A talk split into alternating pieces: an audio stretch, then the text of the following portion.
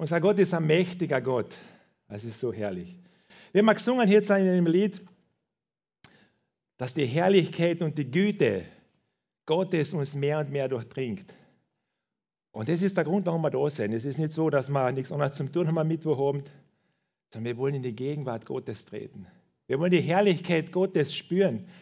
Und was nicht du nimmst dir Zeit für Gott. Du nimmst dir Zeit für Jesus. Und Jesus nimmt sich Zeit für dich. Er hat viel weniger Zeit wie du. So gesehen, er hat viel mehr Leid, um die er sich kümmert. Er nimmt sich Zeit für die und er möchte die durchdringen hätte. Für mich ist das so schön, für mich ist, ich sage das immer wieder, wenn ich herausstehe, ich weiß nicht, ich muss das einfach sagen. Lobpreis ist etwas, was mein Herz so bewegt weil es richtet meine Gedanken mein ganzes Sinnen zu Jesus hin. Wenn ich am Mittwochabend stehe und äh, predige, dann tue ich mir gar nicht so leicht. Ich bin den ganzen Tag in meinem Job, ich bin mit vielen Sachen beschäftigt und ich brauche eine Zeit lang, bis ich runterkomme. Aber wenn ich diese, diese Lieder her, danke Pedro, ich mich freut, einfach Lieder, die ich sogar verstehe, der hätte Lieder und das Englische war übersetzt, da merke ich, da kommt eine Kraft und eine Herrlichkeit in uns rein. Und deswegen sind wir da. Und ich weiß, wenn ich da draußen stehe, sonst würde ich nicht rausgehen, dann wird diese Kraft und diese Herrlichkeit Gottes durchfließen. Sie wird euch erreichen. Weißt du, für mich ist das so, wie soll ich sagen, wenn Gott einen Termin mit dir ausmacht, dann hat er immer etwas bereitet für dich. Wenn Gott sagt, kommt zu mir, er sagt, er kommt her zu mir, all ihr mühselig und beladen. Und du musst gar nicht mühselig und beladen sein. Es kann einfach gut gehen. Aber die Tatsache, dass Gott in deine Gegenwart zieht, ist so etwas Herrliches. Er hat immer etwas bereitet. Und im Hebräerbrief steht ja, dass wir mit Freimütigkeit vor den Thron der Gnade treten dürfen. Unser Gott ist ein mächtiger Gott, haben wir gesungen. Er herrscht vom Himmel mit Macht. Und dieses Herrschen macht sich in deinem Leben bemerkbar. Was ich habe nichts davon, wenn er herrscht, aber wenn das mein Leben nicht berührt, wenn das keinen Bezug zu meinem natürlichen Alltag hat. Und ich bin so froh, Gott hat in mein Leben hineingeredet. Er hat etwas bewirkt in meinem Leben. Er hat mich erweckt. Er hat mich vom Tod zum Leben gebracht. Es gibt ein paar wenige Verse, die ich auswendig kann, aber einer, den habe ich mir irgendwann einmal gemerkt, Johannes 5, Vers 24. Wer mein Wort hört und glaubt dem, der mich gesandt hat, der hat das ewige Leben. Er kommt nicht ins Gericht, er ist vom Tod zum Leben hindurchgedrungen. Das ist unser Gott. Er hat dich errettet, er hat dich vom Tod zum Leben hindurchgedrungen. Du bist mit Christus auferstanden.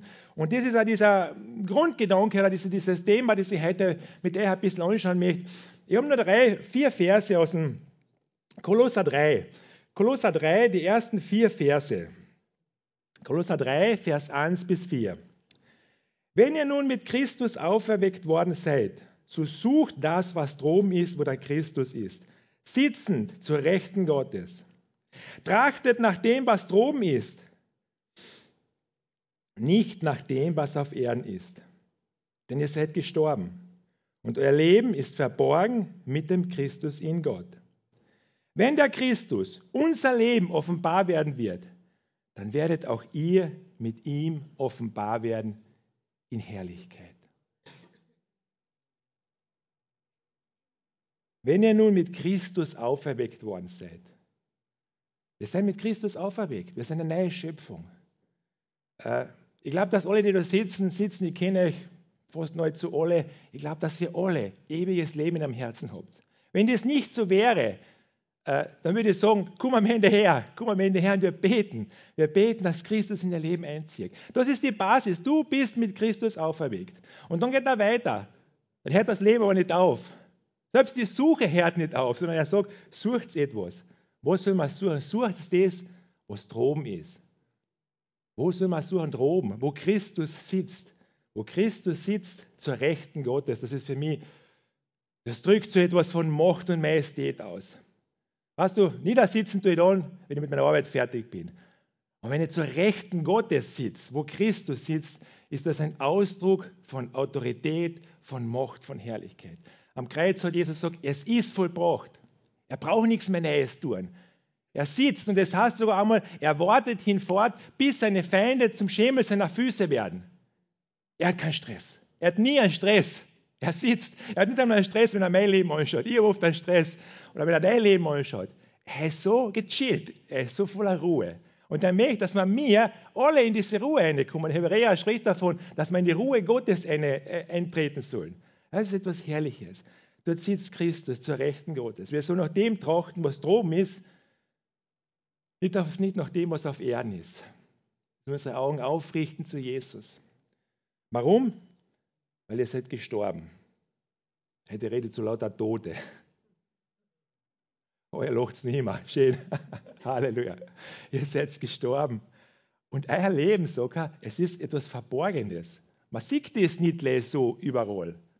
Es ist verborgen. Wo ist es verborgen? Mit Christus in Gott. Und wenn Christus, dein Leben, offenbar wird, dann wirst auch du mit ihm in Herrlichkeit offenbar werden. Das heißt, wenn du dein Leben suchst, wenn du möchtest, dass sich dein Leben verändert, wenn du möchtest, dass in deinem Leben ein Durchbruch passiert, dann such Christus. Das ist ein Punkt, wo ich mir oft denke, ich versuche alles Mögliche in meinem Leben. Aber wenn ich mich vorbereite, ich versuche irgendwo, ich möchte etwas weitergeben, ich möchte, dass etwas bleibt. Und ich bin nicht frei von, von, von, von Egoismus von mir selber. Und mir ist so bewusst worden, wenn ich möchte, dass mein Leben einen Wert hat, dass mein Leben etwas ausstrahlt, dann suche ich Christus. Weil wenn ich Christus suche und wenn ich Christus finde und wenn ich merke, was er für mich getan hat, dann wird er mein Leben offenbar. Dann wäre ich sichtbar. Solange ich mich sehe, wird nur mein Leben offenbar. Solange ich mich anschaue, werden Fehler offenbar. Aber wenn Christus offen, wenn du Christus suchst, sagt dieser Vers, das ist, lass dir das einmal im Herzen, ins Herz wollen. Wenn du Christus suchst und wenn Christus offenbar wird in deinem Denken, in dem Reden, in dem Alltag, dann wird dein Leben offenbar. Das heißt, wenn du dein Leben suchst, und wir alle suchen unser Leben, dann suchen wir Christus. Amen. Wir suchen Christus. Okay, das war die Kurzversion, aber es gibt, das ist endlich mehr Vers, ich werde noch mehr darüber sagen. Ich wollte jetzt einfach mal diesen Vers ein bisschen einprägen, damit ihr diese Verse auf euer Herz einwirken lasst. Ich habe sie jetzt 20, 30 Mal gelesen, aber ihr habt sie vielleicht jetzt gerade das erste Mal gelesen, war nicht das erste Mal, ich bin überzeugt, ihr habt sie schon oft gelesen, aber lasst diese Verse auf euer Herz einwirken. Vater im Himmel, ich danke dir, ich danke dir, dass du ein mächtiges, ein starkes Wort hast. Ich danke dir, dass dein Wort unverändert ist. Ich danke dir, wir haben gesungen, dass deine Gegenwart uns durchdringt, deine Herrlichkeit, dass du möchtest, dass etwas von dem, was verborgen ist.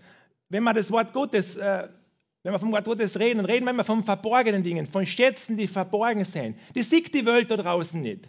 Die haben keine Ahnung von dem. Und wir selber sind wir so oft abgelenkt. Und wir bitten dich jetzt, Vater, wir bitten dich, Vater, im Namen Jesu, dass diese verborgenen Schätze deines Wortes lebendig werden, greifbar werden eine wirken in unsere Umstände.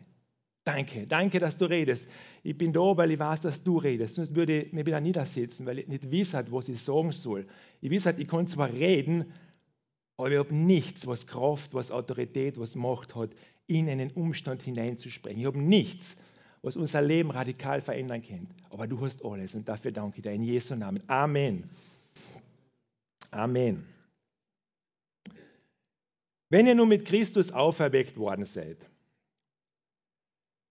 dieses Wenn, das ist keine Frage. Das ist keine Frage, ob du mit Christus auferweckt warst. So quasi, wenn, dann würde sich ja irgendwas in deinem Leben ändern. Dann würde man etwas sehen davon. So nach diesem Motto, ihr kennt ja diesen, dieses, dieses äh, Gesatzle, wenn das Wörtchen wenn nicht wäre. Was? Dieses Wenn ist keine Frage ob ich mit Christus auferweckt worden. Sondern dieses Wenn ist vielmehr eine Feststellung. Eine andere Übersetzung sagt, weil ihr oder da ihr nun mit Christus auferweckt worden seid. Wenn ihr mit Christus auferweckt worden seid. Kritisch wäre das, und das habe ich oft in meinem Leben schon erlebt, wenn ich das dann umdrehe. Ich schaue mein Leben an und ich habe vielleicht Probleme, ich stecke in Krisen, ich habe Nöte und dann kann schon mal vorkommen, dass du dir wirklich die Frage stellst, Jesus, wohnst du wirklich in mir? Also es gibt Situationen, da fühlt man das nicht immer so. Da ist Gott nicht immer so präsent, da ist Gottes Gegenwart nicht immer so da. Ich bin christlich aufgewachsen, in einer, also christlich heißt in einer, in einer Familie, meine Mutter war gläubig. Äh, und ich habe echt, ich habe auch Probleme in meinem Leben. Ich habe nie eigentlich sagen können, einen klaren Punkt, wann ich mich bekehrt habe. Das kann ich bis heute nicht sagen. Ich bin in die Kinderstunde gegangen, ich habe äh, sozusagen das ganze christliche Programm durchgemacht. Äh, aber ich habe nie einen Punkt gehabt. Und manchmal hat mich das dann echt beschäftigt, mich das dann beschäftigt. Speziell da, wenn Stürme in mein Leben gekommen sind. Dann habe ich gefragt, bin ich wirklich mit Christus auferweckt? Ist Gottes Geist wirklich da? Ist das wirklich alles wahr? Weißt du, das sind Fragen, das ist nicht nur so. Solche Fragen können kommen. Wenn es da gut geht, weißt du, das wird das nicht passieren. Aber es gibt Situationen, wenn diese solche Fragen kommen. Und was der, der, der Teufel, der Satan, wird alles dran legen, um das in Frage zu stellen. Und deswegen möchte ich diesen, diesen, diesen Satz einfach ein bisschen, ein bisschen nachgehen. Wenn du mit Christus auferweckt worden bist, das ist keine Frage, sondern es ist eine Tatsache. Es ist eine Tatsache in dem Sinne, wenn du mit eine Feststellung, wenn du mit Christus auferweckt worden bist, dann passiert etwas. Wenn, dann. Wenn die Sonne aufgeht, dann wird es warm. Das ist ganz normal. Wenn die Sonne aufgeht, dann wird es hell. Selbst wenn ein Gewitter aufzieht, wenn ein Sturm ist, wenn ein Regen ist, es ist nicht so finster wie in der Nacht. Es wird hell. Das ist eine Tatsache. Die kann man nicht wegmachen. Wenn der Sonnenlauf höher wird im, im, im, im Jahreslauf, äh, dann wird es wärmer, dann wird es Sommer, wenn die Sonne äh, die Bäume treiben wieder aus. Es kommt Leben ein in die Natur. Und wenn die Sonne hoch steht, dann reift die Natur. Ich bin ein Gärtner, also ein Gärtner, ich bin kein Gärtner, aber ein Hobbygärtner, ihr merkt schon meine Vergleiche. Das ist ein Garten in dem Fall. Das ist eine Tatsache, die, kann man nicht, die, kann, die brauchst du nicht in Frage stellen. Wenn die Sonne aufgeht, dann passiert etwas. Das hat gewaltige Auswirkungen auf dein Leben. Und genauso verstehe ich diesen Satz, wenn er so heißt, wenn ihr mit Christus auferweckt worden seid. Der, äh, Paulus schreibt diesen Brief an die Kolosser und im vorherigen Kapitel sagt er, in Christus liegen verborgen alle Schätze der Weisheit und der Macht oder Vollkommenheit. Und dann sagt er weiter, und ihr seid in ihm zur Fülle gebracht. Gibt es mehr? Alle Gottheit, alles, was Gott darstellt, alle Kraft, alle Herrlichkeit, die sind in Christus verborgen. Die sind in Jesus.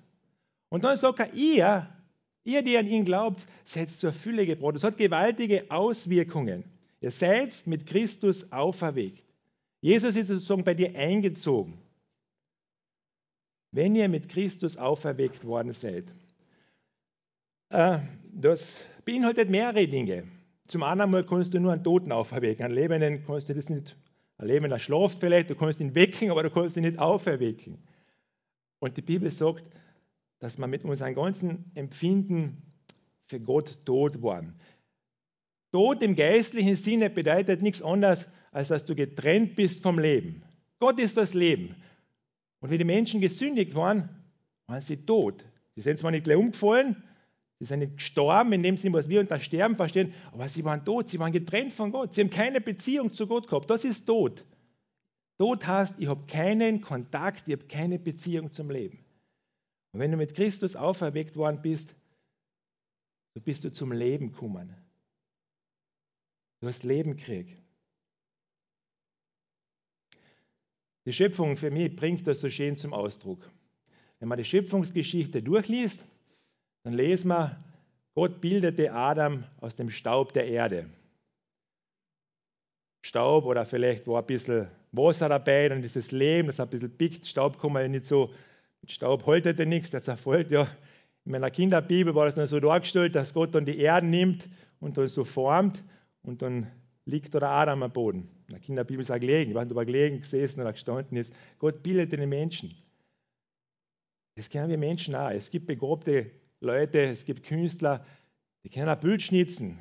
Die können eine Statue schnitzen oder, oder einen Stein mäßeln, was ich, von einem, von einem berühmten Feld her und dann stellt man die irgendwo in der Stadt mitten auf dem Platz und dann steht er dort. Aber er ist immer noch tot. Es ist immer noch tot. Und dann kommt Gott ins Spiel. Dann heißt, er haucht Leben hinein.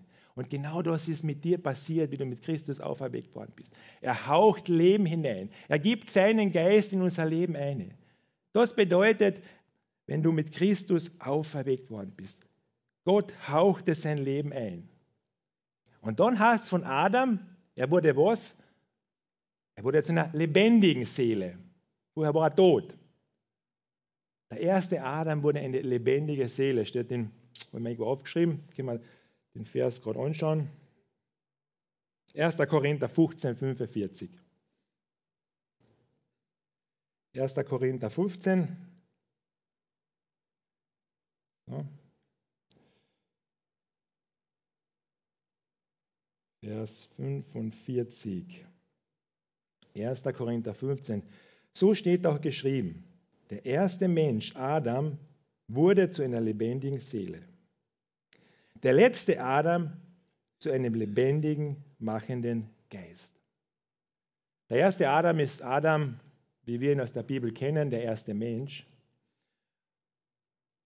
Er wurde zu einer lebendigen Seele. Und dann steht da weiter, der letzte Adam, und wir wissen, das ist ein Bild für Jesus, der war nicht nur eine lebendige Seele, sondern er wurde zu einem lebendig machenden Geist.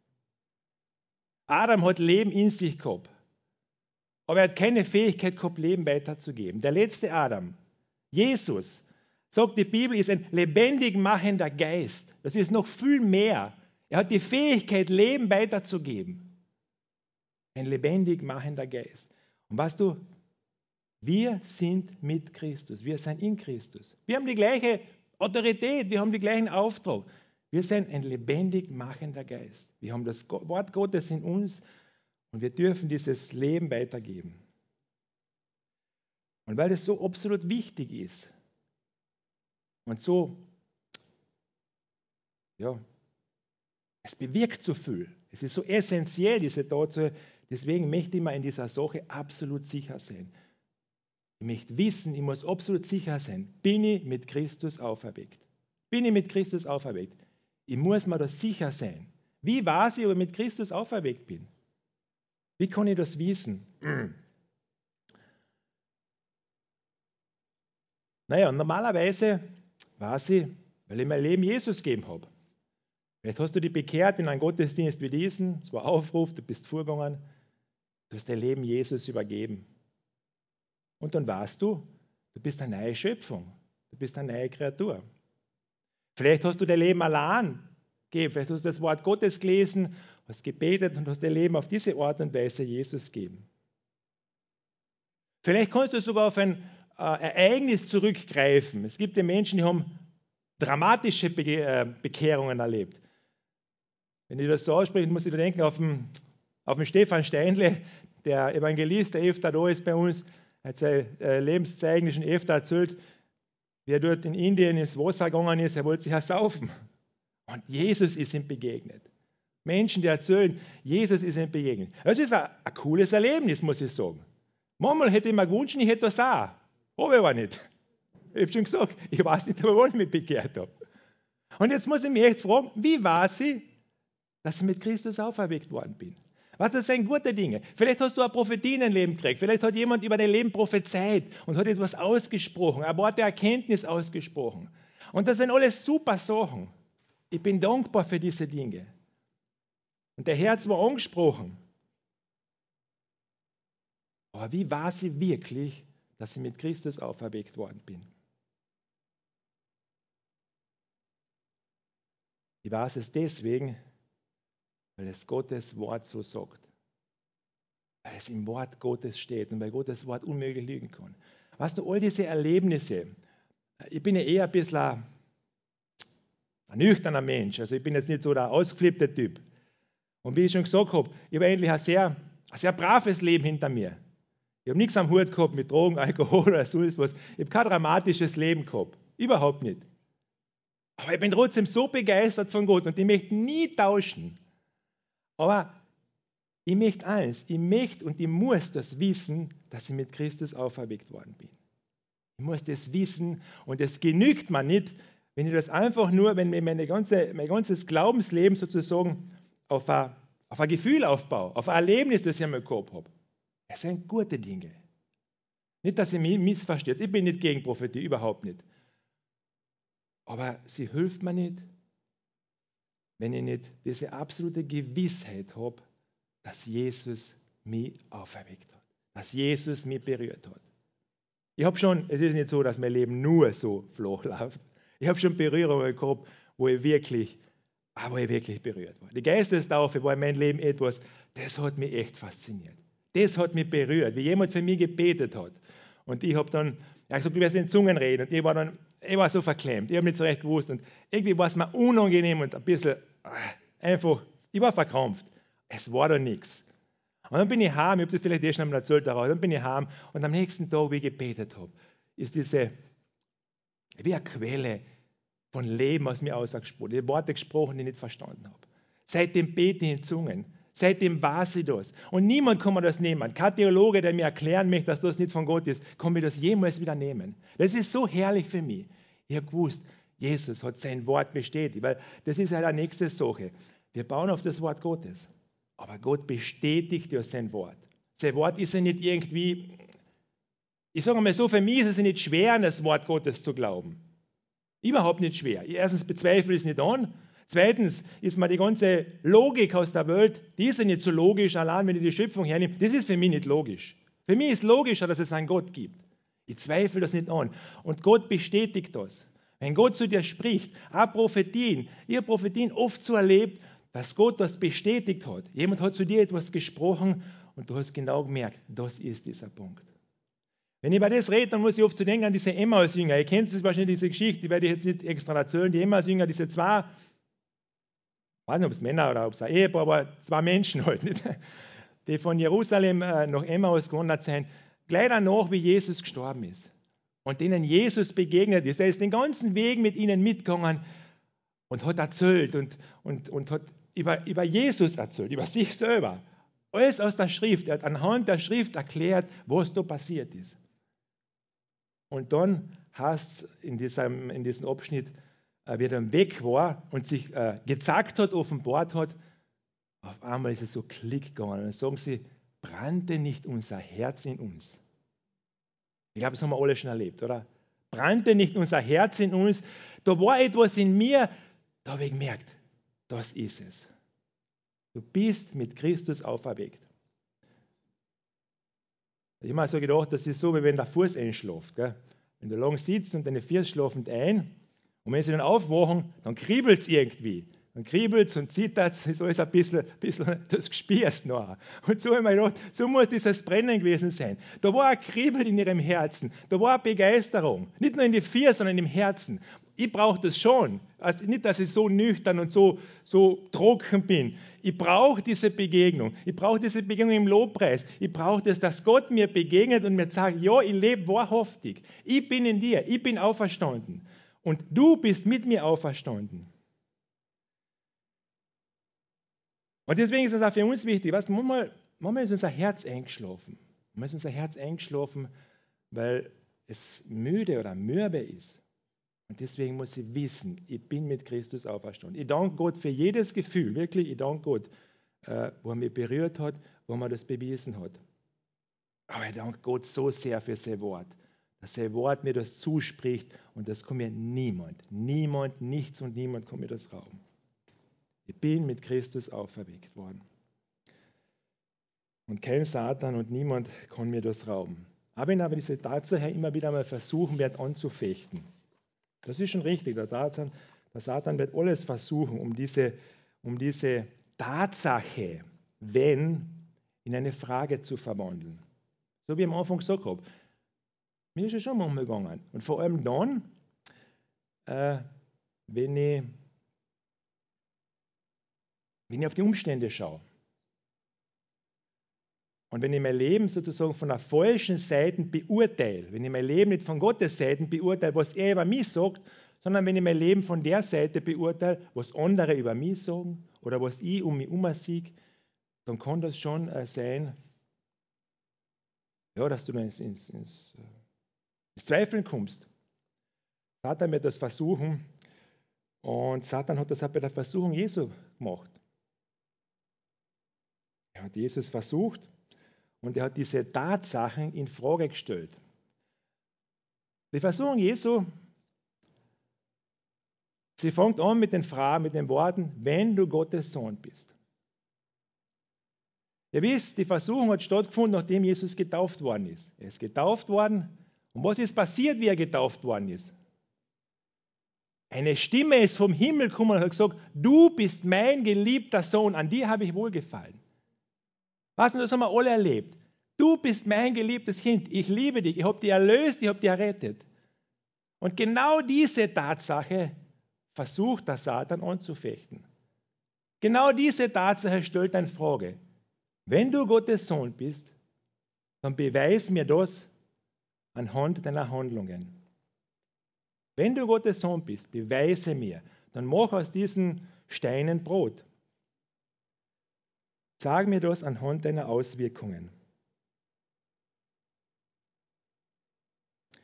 Und wie ich schon gesagt habe, wenn ich dir die Auswirkungen anschaue, dann siege ich nicht immer so viel und dann kann schon passieren, dass ich ins Zweifeln komme. Wenn du Gottes Sohn bist, dann spring von der Zinne des Tempels herab, weil es steht im Wort Gottes geschrieben, dass die Engel dich behüten oder die Engel dich tragen und halten werden. Oder wenn du Gottes Sohn bist, dann bet mich an. Die ganze Macht, er führt ihn auf einen hohen Berg und sagt, alle Reiche, alles, was da auf dieser Erde ist, alles gehört mir, ich gebe alles dir, wenn du niederfällst und mich anbetest. Und die einzige Antwort, die Jesus gegeben hat, war jeweils die gleiche, es steht geschrieben. Und dabei, wenn du das Leben Jesu anschaust, Jesus hätte auf jede dieser Versuchungen eine Antwort geben können, die wie die Faust aufs Auge gepasst hat. Er sagt zum Beispiel, ist mir irgendwie über das nachgedacht, ist mir das aufgefallen. Er redet davon, mach Steine zu Brot. Jesus hat zwar nicht Steine zu Brot gemacht, aber was hat er gemacht? Er hat Brot vermehrt. Er hat aus einem Brot 5000 Brote gemacht. 4000 Brote. Er hat Brot vermehrt. Und was hat er noch gemacht? Wie Jesus in Jerusalem eingezogen ist und seine Jünger ihn verherrlicht haben und angebetet haben, geschrien haben, Hosiana sei der, der kommt im Namen des Herrn. Die Pharisäer sind gekommen. Meister, weise den Jünger zurecht. So hat er gesagt, wenn diese schweigen, dann werden die Steine schreien. Und er hat gesagt, dass du und ich ein lebendiger Stein bist, eingepflanzt im Tempel Gottes. Das ist mehr als wie nur Steine zu Brot machen. Das ist Steine lebendig machen. Jesus hat das gemacht. Er hat in seinem Leben das bewiesen. Er hat alle Macht gehabt. Aber er hat sie nicht angewendet. Er hat gesagt, es steht geschrieben. Und das Gleiche ist, wenn ich den zweiten, den zweiten Punkt anschaue, wo er dann sagt, äh, wo ihn auf die Zinne des Tempels führt und dann äh, sagt, spring runter. Jesus ist zwar nicht runtergesprungen, aber Jesus ist hinaufgefahren in den Himmel. Vor den Augen seiner Jünger. Sie alle haben das gesehen. Das ist mehr als wir von oben bei hupfen. Das ist von unten aufgeschweben. Jesus ist auf dem Wasser gegangen. Jesus hat die Naturgesetze sozusagen außer Kraft gesetzt. Er hat Macht über die Naturgesetze. Aber er hat das nicht getan. Er hat gesagt, es steht geschrieben. Und wie denn der Satan noch alle Macht anbietet, auf Erden, wir wissen, wie Jesus in den Himmel gefahren ist, kurz bevor er gefahren ist, was hat er gesagt? Mir ist gegeben alle Macht. Nicht nur auf der Erde, im Himmel und auf Erden. An diese Versuchung hätte er widerlegen können, hätte er äh, beweisen können. Und mir sagt es, es ist so gut und so wichtig, dass ich mein Leben auf das Wort Gottes aufbaue. Bau dein Leben nicht auf irgendein Gefühl auf. Bau dein Leben nicht auf eine Prophetie oder auf, auf irgendetwas anderes aus. Es ist, ja, es ist gut, absolut. Es kommen Versuchungen und Was wirst du dann dem entgegenbringen? Der Elia hat einen gewaltigen Siegerungen. Ihr kennt diese Geschichte, Elia am Berg Kamel, Feuer vom Himmel geholt, 400, ich glaube 400 Baalspriester, darf man gar nicht sagen, ermordet. Aber wie er allein daheim war, hat er nur die Androhung von der Isabel gehört. Und er hat Panik gekriegt. Er ist abgehauen. Hast du, ich mein Leben auf Gefühle, auf Erlebnisse, manchmal baut sein Leben auf Verheilung auf. Also ist gut. Und die glauben an Heilung, dass Jesus geheilt hat. Aber was ist, wenn die Heilung, oder ich glaube gar nicht, dass die Heilung weggeht. Was ist, wenn Symptome plötzlich wiederkommen? Dann fängst du an zu zweifeln.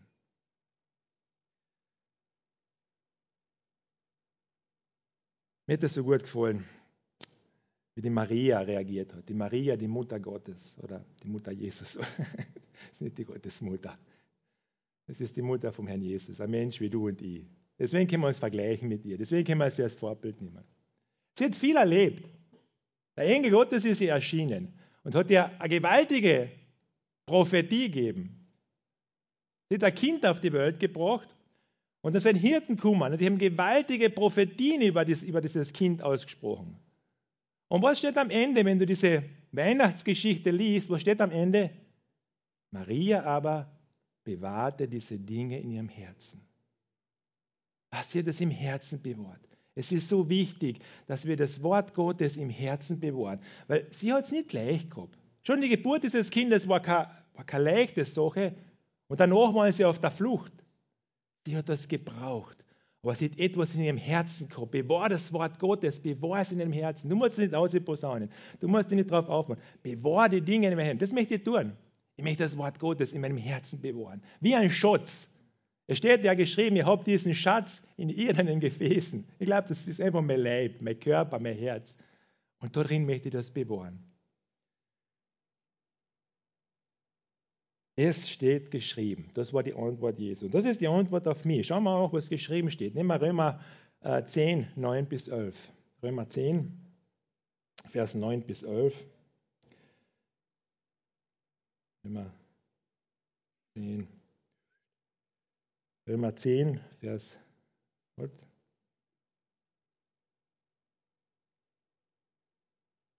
Jetzt ist er da. Wenn du mit deinem Mund Jesus als Herrn bekennst und in deinem Herzen glaubst, dass Gott ihn aus den Toten auferweckt hat, so wirst du gerettet. Denn mit dem Herzen glaubt man, um gerettet zu werden, und mit dem Mund bekennt man, um gerettet zu werden. Wenn du mit deinem Mund Jesus als Herrn bekennst, das hast du gemacht. Ich gehe davon aus. Und wie ich schon gesagt habe, wenn du es nicht gemacht hast, dann gebe ich dir eine Gelegenheit. Ich würde sogar aufhören und sagen, komm her und wir beten für dich. Weil das so wichtig ist. Weil all das, was ich da sage, hat keinen Wert, wenn du nicht mit Jesus verbunden bist. Es ist wertlos. Es ist Philosophie. Es ist irgendein Versuch, zu Gott zu kommen. Es ist wertlos. Aber wenn du mit deinem Mund Jesus bekennst und wenn du in deinem Herzen glaubst, dass Gott ihn aus den Toten auferweckt hat, was sollst du glauben? Weil wenn Gott ihn aus den Toten auferweckt hat, dann wird er mich auferwecken. Wenn Gott Jesus macht, derselbe Geist hat, der Christus aus den Toten auferweckt hat, derselbe Geist wirkt auch in uns. Es gibt nichts Größeres. Du kannst auf Erden nichts mehr machen, als wir etwas Totes ins Leben zurückholen. Derselbe Geist wirkt in uns. Wenn du mit deinem Herzen, mit deinem Mund Jesus als Herrn bekennst und in deinem Herzen glaubst, dass Gott ihn aus den Toten auferweckt hat, so wirst du gerettet werden. Oder diesen Vers, den ich vorher schon zitiert habe in Johannes 5, Vers 24. Wahrlich, wahrlich, ich sage euch, wer mein Wort hört und glaubt dem, der mich gesandt hat, der hat das ewige Leben. Er kommt nicht ins Gericht, er ist vom Tod zum Leben hindurchgedrungen. Ich habe noch keine Vorstellung, was das ist, hindurchgedrungen. Aber es ist etwas, was passiert ist. Es ist etwas, ob ich es fühle oder nicht, es ist eine Realität Gottes. Du bist vom Tod zum Leben hinübergegangen. Und das müssen wir festhalten. Wir sind immer noch bei der Frage, warum oder wie kann ich wissen, dass ich mit Christus auferweckt bin. Es ist so eine wichtige Frage. Ich muss es wissen, damit ich bei jedem Zweifel erhaben bin. Es steht geschrieben. Wie ich schon gesagt habe, bau dein Leben nicht auf, auf, auf äußere Dinge auf. Bau dein Leben auf das Wort Gottes auf. Das hat wirklich Bestand. Andere Dinge sind gut, aber bau dein Leben auf. Und dann geht er weiter und sagt, wenn ihr nur mit Christus auferweckt worden seid, so sucht das, was droben ist. Im ersten Moment war ich ein bisschen so, ich habe gedacht, aha, jetzt bin ich mit Christus auferweckt. Jetzt bin ich, jetzt bin ich angekommen. Jetzt bin ich vom Tod zum Leben hindurchgedrungen und jetzt soll ich weiter suchen. Aber ich glaube nicht, dass das so gemeint ist, dass du weiter suchen sollst. Du hast etwas gefunden. Wer Jesus gefunden hat, der hat das Leben gefunden. Das kannst du nie mehr verlieren. Aber du sollst etwas suchen. Und dann habe ich ein bisschen über dieses Suchen nachgedacht. Und dann habe ich gedacht, Suchen ist ein Ausdruck hm, von Sehnsucht.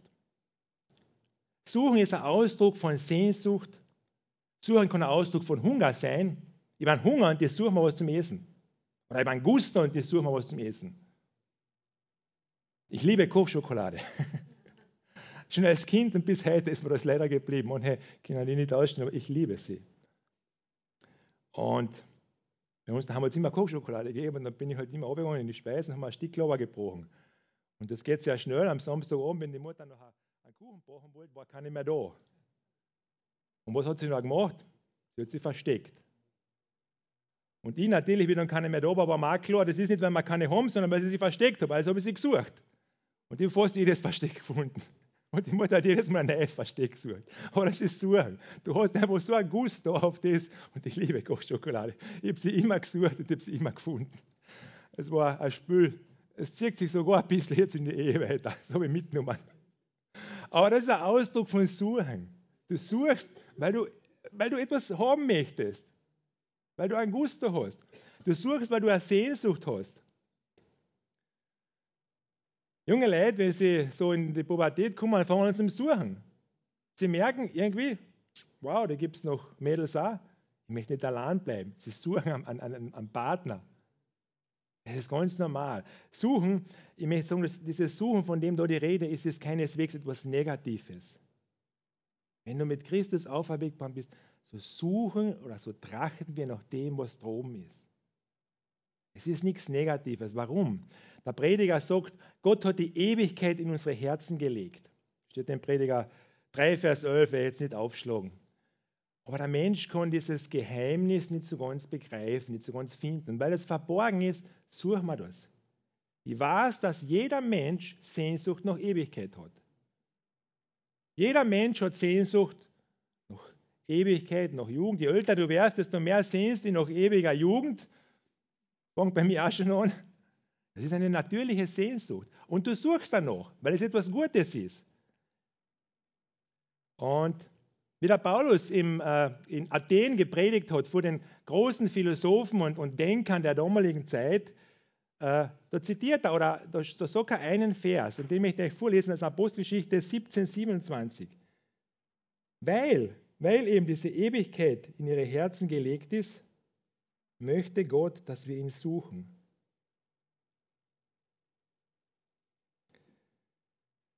Du hast Apostelgeschichte 17, Vers 27, damit sie den Herrn suchen, ob sie ihn wohl umhertastend wahrnehmen und finden möchten.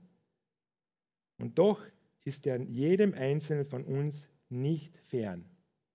Denn in ihm leben, weben und sind wir.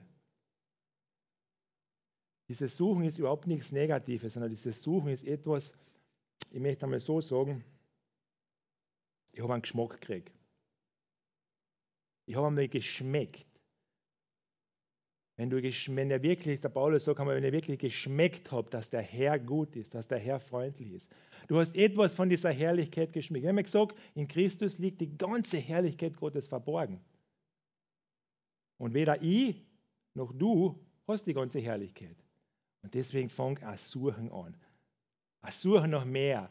Wir Pfingster sind dafür bekannt, dass wir mehr wollen. Wir beten um mehr. Und ich bin froh. Also ich komme aus einer Denomination, wo man recht, da waren wir ein bisschen zufrieden mit dem, was man hat.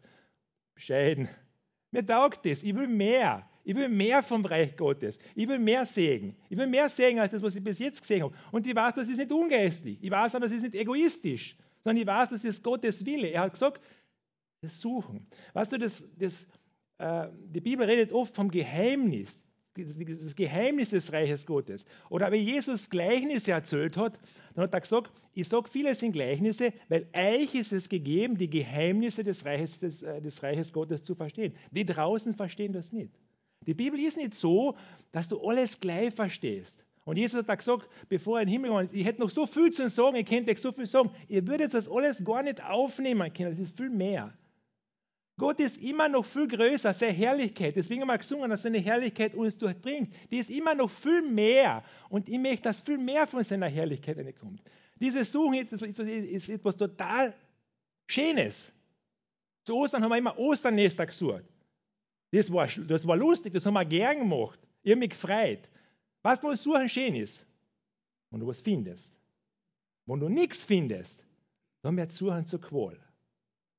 Aber solange du etwas findest, ist Suchen etwas ganz, ganz Schönes.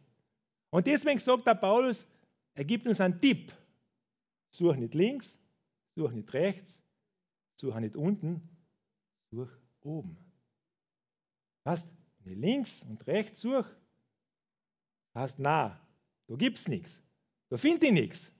Aber wenn ich oben suche, das heißt ja, such oben, wo Christus ist. Such das, was Christus ausmacht. Wenn du findest, dann ist Suchen etwas total Herrliches. Ich mich so gefreut, vor 14 Tagen haben sie dieses, äh, wie heißt das, Cardboard Testimony vorgestellt für, die, für dieses, äh, ja, für den Olsterzauber. Und ein Bursch ist hergekommen mit seinem Plakat, hat aufgehalten, gesucht und gefunden. Das ist so herrlich. Er hat gesucht und gefunden. Das ist für mich deswegen so herrlich, weil ich nie so in der Intensität gesucht habe. Ich habe schon gesagt, wie ich aufgewachsen bin. Ich bin immer glücklich, wenn ich sehe, dass Menschen in der Welt das Suchen finden. Ich weiß, ich finde da. Aber vielleicht ist es nicht so dramatisch. Er hat etwas gesucht und gefunden. Wenn du etwas findest, ist Suchen etwas echt Schönes. Es gibt sogar so Suchspiele mit den Kindern. Dann suchen sie was und versteckst was und dann stehst du da und sagst, kalt, kalt, ganz kalt oder warm, immer wärmer, immer wärmer. Und so ist Paulus. Er gibt uns einen Hinweis. Er sagt, sucht es dort. Wenn ihr das Leben finden wollt, sucht es dort, wo Christus ist. Weißt, wenn du einmal geschmeckt hast, dann willst du mehr. Das ist so wie der Goldrausch, der im 18. Jahrhundert, glaube ich, dort entstanden ist. Da hat einer ein Goldnugget gefunden. Und wo eins ist, ist meistens ein zweites vielleicht da und haben zwei, zwei gefunden und drei gefunden. Und dann haben sie eine ganze Goldader gefunden. Das hat einen richtigen Goldrausch ausgelöst. Ich liebe so alte Western, ich schaue mir echt gerne an. Es sind Massen dorthin gebügert. Ein richtiger Rausch, berauscht von der Faszination, Gold zu finden. Und wie viel mehr wir. Was, wenn du weißt, wo du suchen musst, ist Suchen echt schön. Ich einen Nachbar, also mittlerweile ist er verstorben. Aber der ist immer Schwammerle glauben gegangen. Und manchmal bin ich der Früh zum Arbeiten gefahren und dann ist der mit seinem Kerbel runtergekommen. Ein ganzes Kerbel voller Eierschwammerl. Der hat immer Eierschwammerl gefunden. Und ich hätte so gerne Schwammerl und ich habe sie nie gefunden. Und ich wollte mal laufen, ich finde sie nicht. Er hat gewusst, wo das zum Finden ist. Dann macht Suchen echt einen Spaß. Leider hat er das Geheimnis mit ins Grab genommen, er ist verstorben. Und dann haben wir so gedacht, stimmt, du hast auch was gefunden. Du sollst dein Geheimnis, das du findest, nicht mit ins Grab nehmen. Da hat keiner mehr was davon. Das möchte ich mir selber sagen. Ich bin nicht so der Evangelist, der ausgeht. Aber ich möchte von dem reden, was ich gefunden habe. Weil es so etwas Herrliches ist. Suchen ist dann schön, wenn du findest, wenn eine Suche erfolgreich ist.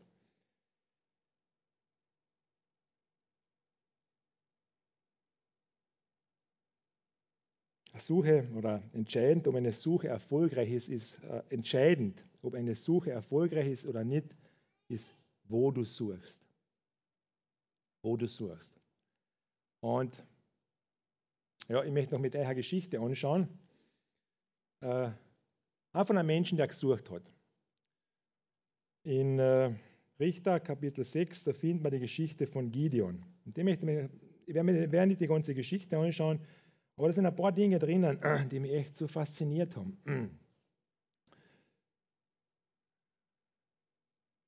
Richter Kapitel 6. Die Geschichte von Gideon.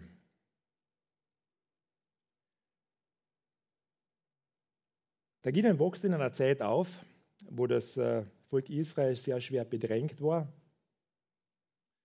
Äh, Sie haben Not gelitten, sind, sind immer wieder äh, Feinde ins Land gekommen, haben das Land besetzt und haben sie ausgeraubt. Haben ihnen alles Essen, alles Getreide weggenommen. Einfach so, so räuberische, die Midianiter waren das, die sind immer wieder in ihr, in, ihr, in ihr Land gekommen. Er ist in dieser Zeit aufgewachsen und für ihn war das ganz normal. Er hat das miterlebt, Jahr für Jahr. Und deswegen hat er dann heimlich äh, den Weizen gedroschen, um ihn vor den Midianitern in Sicherheit zu bringen. Er hat sich versteckt. hat das ihm heimlich gemacht. Das Volk hat sehr unter diesen Umständen gelitten. Ihr kennt sicher alle diese kurze Episode, wo zwei Freunde sich treffen und der eine zum anderen sagt, wie geht's da denn? Und dann sagt sein Freund, naja, unter den Umständen mittel. Und dann fragt der andere, was machst du unter deinen Umständen? Was machst du unter deinen Umständen? Du bist nicht berufen, unter deinen Umständen zu leben, sondern du bist berufen, um über den Umständen zu leben. Und manchmal merke ich, ja, bin unter meinen Umständen. Was? Gott hat so viel mehr für dich bereitet, aber er hat gelitten. Und was ist passiert? Sie haben aufgehört, das zu suchen, was droben ist. Das Volk Israel durch das ganze Alte Testament und ganz besonders durch das äh, Buch der Richter sieht man es immer wieder mit. Es hat immer Phasen gegeben, wo das Volk Israel Gott gesucht hat, wo Richter da waren, wo Menschen da waren, die sie motiviert haben. Und dann hat es wieder Zeiten gegeben, wo sie aufgehört haben, oben zu schauen, wo sie nach links, rechts geschaut haben, wo sie sich angepasst haben ihrer Kultur, ihrem Umfeld, ihrer Religion oder ihrer, der Religion der anderen. Es war nicht ihre Religion. Sie haben einen lebendigen Gott gehabt. Und da steht jetzt in Richter Kapitel 6, Gott begegnet jetzt äh, oder sendet einen Propheten zu den Kindern Israels. Richter Kapitel 6 von 8 bis 9, 10 ließ sie. Da sandte eine, der Herr einen Propheten zu den Kindern Israels und sprach zu ihnen, so spricht der Herr, der Gott Israels. Ich habe euch aus Ägypten herausgeführt und aus dem Haus der Knechtschaft gebracht. Ich habe euch errettet aus der Hand der Ägypter und aus der Hand derer, die euch bedrängten.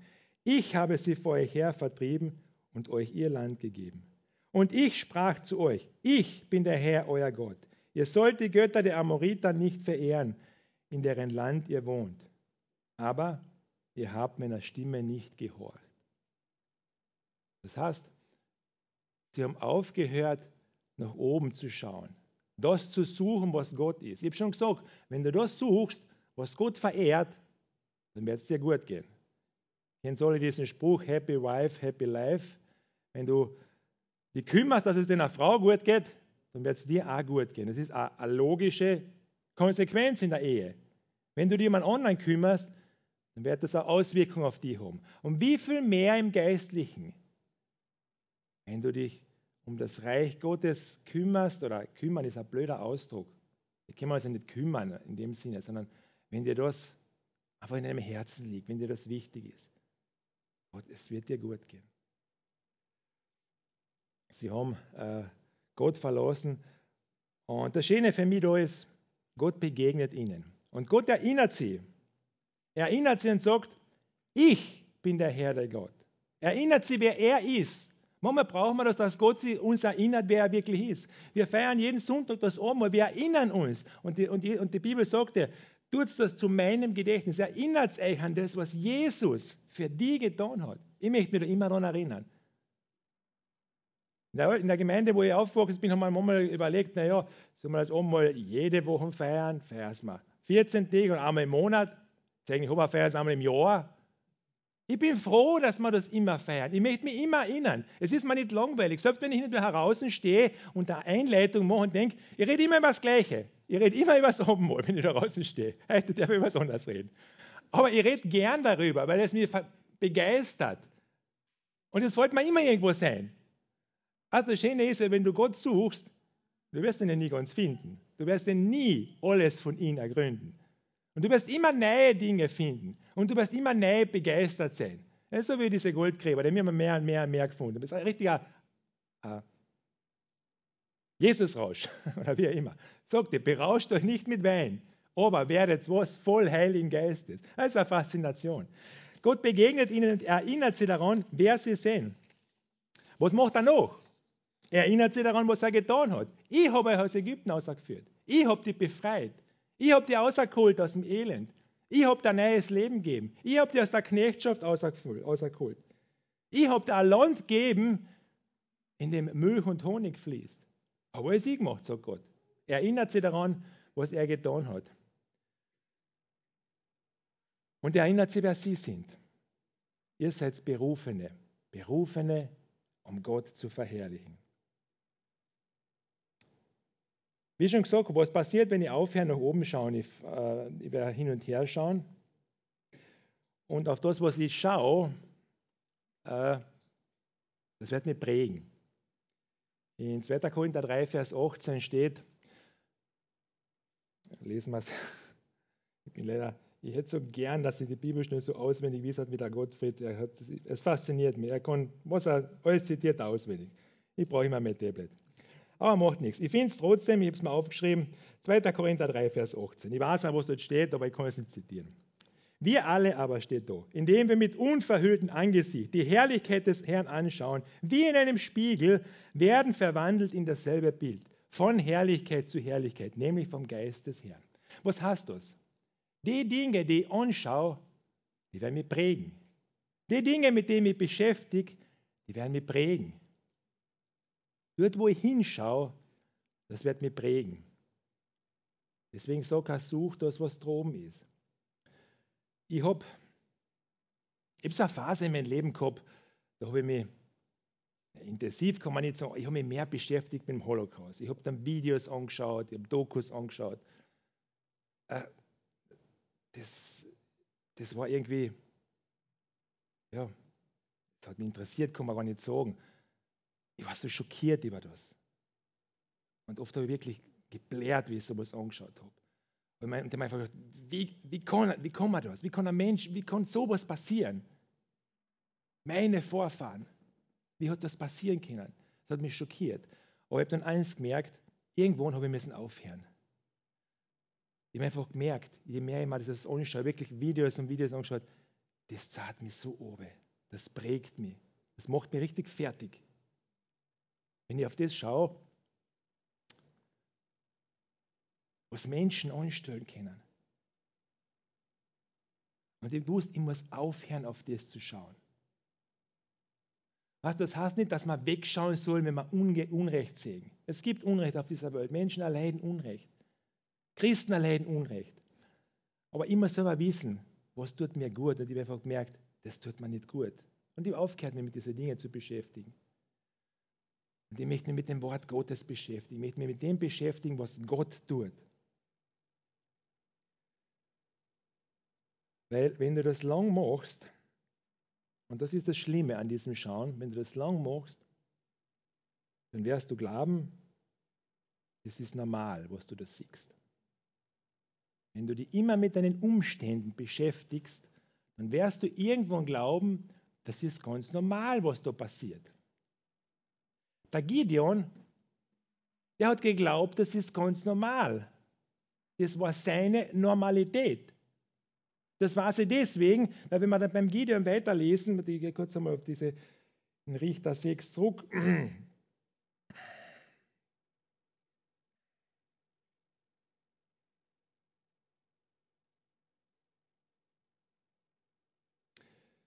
Wenn man dann dieses Gespräch äh, da vergleichen oder das anschauen, das der Gideon mit, mit dem Herrn führt, da hast du in Richter Kapitel 6, Vers 11, und der, der Engel des Herrn kam und setzte sich unter die Terebinte bei Ophar, die gehörte Joas, dem Abisrita, und sein Sohn Gideon droh Schweiz in der Kälte, um ihn vor den Midianitern in Sicherheit zu bringen. So habe ich zuerst schon gesagt, er hat das nachher eben äh, heimlich gemacht. Da erschien ihm der Engel des Herrn und sprach zu ihm, der Herr ist mit dir, du tapferer Held.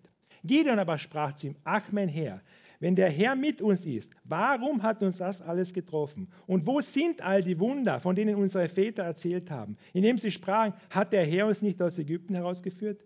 Nun aber hat der Herr uns verlassen und in die Hände der Midianiter gegeben. Seine Antwort sagt, dass er die Umstände, in denen er lebt, die waren normal. Die sind zur Normalität geworden. Und wenn ich nur natürlich schaue, dann werde ich vieles sehen, was, was nicht gut ist. Ich werde Krankheit sehen, ich werde sehen, dass Leute alt und krank werden und red einmal mit einem älteren Menschen, red einmal dagegen, der wird richtig aggressiv, wenn ihn versucht zu erklären, das muss nicht so sein. Mose heißt, er war 120 Jahre und seine Augen waren nicht schwach, er hat keine Brüllen gebraucht. Ich habe das lang, ich habe das eine Zeit lang zu, zu meinem Vers gemacht. Ich habe auch schon aufgegeben. Ich habe im Herzen nicht aufgegeben. Ich brauche Brüllen, weil ich es nicht lesen kann. Aber in meinem Herzen habe ich nicht aufgegeben. Und es heißt von Menschen, sie waren alt und lebenssatt. Nicht lebensmüde, das ist ein riesengroßer Unterschied. Lebenssatt bin ich dann, wenn ich Leben gegessen habe, gegessen habe, gegessen habe, so satt, dass ich sage, jetzt habe ich so viel Leben gehabt. Wow, jetzt ist genug. Das ist lebenssatt. Lebensmüde ist, wenn mir das Leben so paniert hat. Und ich sage, ich will nicht mehr. Ich will einfach nicht mehr. Die Menschen der Bibel waren lebenssatt. Das ist ein riesengroßer Unterschied. Sie waren nicht lebensmüde, sondern sie waren lebenssatt. Was, wenn du zu viel auf die Umstände schaust, dann kommt das so um, dann wird das wie normal. Die größte Glaubens, ja wahrscheinlich die größte Glaubenskrise, die ich in meinem Leben gehabt habe. Ich war vor 25 Jahren, wie meine Frau, die, meine liebe Frau, die Doro, äh, so Angstattacken, Panikattacken gekriegt habe. Und das allein war gar nicht so das Problem. Das Problem war, dass wir dann natürlich zu, wir waren Christen, wir sind in einer Gemeinde gewesen. Wir sind dann zu Gläubigen gegangen, haben mal geredet. Und Menschen haben uns halt gesagt, naja, das ist halt so. Ihr müsst halt damit leben lernen. Lernt mit der Situation zurechtzukommen. Mir ist da eine Norm aufgedrückt worden. Das ist halt so. Was? Manchmal fragen wir uns, wo sind all die Wunder? Und wenn ich sie nicht sehe, habe ich manchmal, und das passiert auch bei Christen, habe ich manchmal die Antwort, das ist halt so. Und ich mache den Umstand, in dem ich lebe, zur Normalität. Ich sage, das ist normal. Und ich habe Jahre gebraucht, bis ich aus dieser Normalität rausgekommen bin. Gideon, sein Name heißt Zertrümmerer. Und alle Bibelleser wissen ja, Gideon hat dann den Altar des Baal zertrümmert. Aber er hat nicht nur den Altar des Baal zertrümmert, er hat all diesen Götzendienst, er hat all diese Dinge, die normal waren. Dass es normal ist, dass man halt als Christ sozusagen leidet, dass es normal ist, dass man unterdrückt ist, dass es normal ist, dass man unterlegen ist. All diese Dinge, dass es normal ist, dass die Feinde viel, viel stärker sind. All diese Dinge hat er zertrümmert. Was? Und ich möchte geistlich eine Normalität erleben. Ich möchte sagen, es ist nicht das normal, was ich sieg, sondern es ist das Normal, was Gott in seinem Wort sagt. Das ist das Normalste von der Welt. Dass Menschen geheilt werden, dass Jesus Dinge nehmen macht, das ist das Normalste von der Welt. Was, das hat mir in eine Normalität aufgedrängt und ich bin überhaupt nicht best den Menschen, null. Aber ich habe einfach gemerkt, hinten noch, es hat eine, eine, eine Norm aufgedrückt die ich ewig lang gebraucht habe, bis ich diese Norm abgelegt habe. Jesus möchte nicht, dass wir eine Normalität erleben der Niederlage oder ja, des Verlustes. Die Bibel sagt, unser Kampf ist nicht gegen Fleisch und Blut. Unsere Waffen sind mächtig zur Zerstörung von Festungen, von Gedanken. Dinge, die halt immer so waren, die halt normal sind. Was? Und das hat jeder erlebt. Ich bin, also ich bin ein Fan von dieser Geschichte. Das ich ja schon zigmal aber anders gepredigt und gerade letzten Sonntag habe ich bei den Kindern über das geredet. Gideon ist, der begeistert mich so. Was dieser Mann bewirkt hat dadurch. Es ist normal. Such das, was droben ist. Sitzend, wo Christus ist, zur Rechten Gottes. Wenn du das suchst, dann wird dein Leben eine neue Normalität kriegen. Dann wirst du zu den Dingen Gottes sagen, sie sind normal. Und dann wirst du nie zu kurz kommen. Ich möchte abschließen mit einer kurzen BGMA-Geschichte, die ihr alle kennt. Diese Geschichte, wo der Elia zu der Witwe von Sarepta oder von Zapat kommt, ja, die hat mir oft, da haben wir oft gedacht, das ist echt, echt arg kommt da zu dieser Witwe, es ist Hungersnot, ihr kennt diese Geschichten immer an und ja. Und sie hat nichts mehr. Und sagt, ich werde jetzt noch ein Brot machen und dann werde ich mit meinem Sohn, oder mit meinem Sohn ja, hinlegen zum Sterben. Und Gideon hat diese Kühnheit, und hätte auch diese Frechheit zu sagen, mach mir zuerst etwas. Mach mir zuerst ein Brot. Und sie hat sich auf das eingelassen. Warum auch immer. Vielleicht hat sie sich gedacht, das ist sowieso zu wenig. Vielleicht hat sie aber etwas gemerkt von der Herrlichkeit Gottes, die ihr da begegnet. Sie hat sich auf das eingelassen. Und was ist passiert? Sie war versorgt über die ganzen drei Jahre der, der drei Jahre der, der Dürre. Sie hat etwas erlebt. Jesus sagt, trachte zuerst nach dem Reich Gottes und seiner Gerechtigkeit. Hast du, das kann man nicht logisch erklären. Aber es ist eine Wahrheit, es ist ein Prinzip, ein geistliches Prinzip. Wenn ich diese Dinge vor Augen habe, wenn ich mich nach, nach den Dingen Gottes ausstrecke, ich werde nie und niemals zu kurz kommen. Wir kennen das alle vom Geben. Wir wissen alle, wenn du gibst, dann wirst du empfangen. Mit vor kurzem ein Geschäftsmann erzählt, das hat mich echt, mich echt begeistert. Sogar, du, die Geschäftsleute haben unser christliches Modell gestohlen. Die tun auch Spenden. Die tun Spenden an Kinderheime, die tun Spenden an Wohltätigkeitsvereine, die tun Spenden. Und das ist ein Geschäftsmann, er kennt sich in der Geschäftswelt aus. Weil sie die Erfahrung gemacht haben, dass das Segen bringt. Sie spenden nicht, weil sie so ein Mitleid mit den Kindern haben. Das ist, das ist ein bisschen überspitzen. Sondern weil sie die Erfahrung gemacht haben, dass Geben seliger ist wie Nehmen. Dass du beschenkt wirst. Weißt du, und wenn du die Erfahrung machst, dass wenn du Gottes Dinge, nach Gottes Dinge trachtest, und deswegen sagt die Bibel, trachtet zuerst nach Gottes Reich und seiner Gerechtigkeit, dann wirst du die Erfahrung machen, dass es dir gut geht. Ich möchte nochmal diese paar Verse, die ich am Anfang gelesen habe, vorlesen und mit diesen dann abschließen, um das einfach zum Ende zu bringen. Paulus sagt, wenn ihr nun mit Christus auferweckt worden seid, so sucht das, was droben ist, wo Christus ist. Sitzen zur Rechten Gottes, trachtet nach dem, was droben ist, nicht nach dem, was auf Erden ist. Denn ihr seid gestorben und euer Leben ist verborgen mit dem Christus in Gott. Wenn der Christus unser Leben offenbar werden wird, dann werdet auch ihr mit ihm offenbar werden. Amen. Vater im Himmel, ich danke dir von ganzem Herzen. Vater, ich danke dir, dass du so mächtig bist. Vater, ich danke dir, dass du die uns zu erkennen gegeben hast. Dass du obergekommen bist. Herr Jesus, dass du die Herrlichkeit Gottes, heißt einmal, du hast sie nicht festgehalten, wie ein Räuber seine Beute festhaltet, sondern du hast sie gelassen, du hast sie hinter dir gelassen. Man hat nichts gesehen von dieser Herrlichkeit. Du hast dich entäußert, entleert und bist zu uns, zu uns Menschen gekommen. Und doch ist darin für diejenigen, denen du es offenbaren willst, die ganze Herrlichkeit sichtbar worden. Du sagst selber, niemand kann zum Vater kommen, es sei ihm, oder kann zu Jesus kommen, es sei ihm vom Vater gegeben. Es sei denn, der Vater zieht ihn.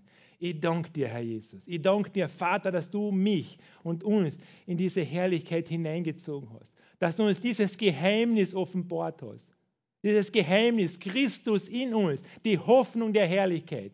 Und dass dieses Geheimnis viel größer wird. Dass dieses Geheimnis uns prägt.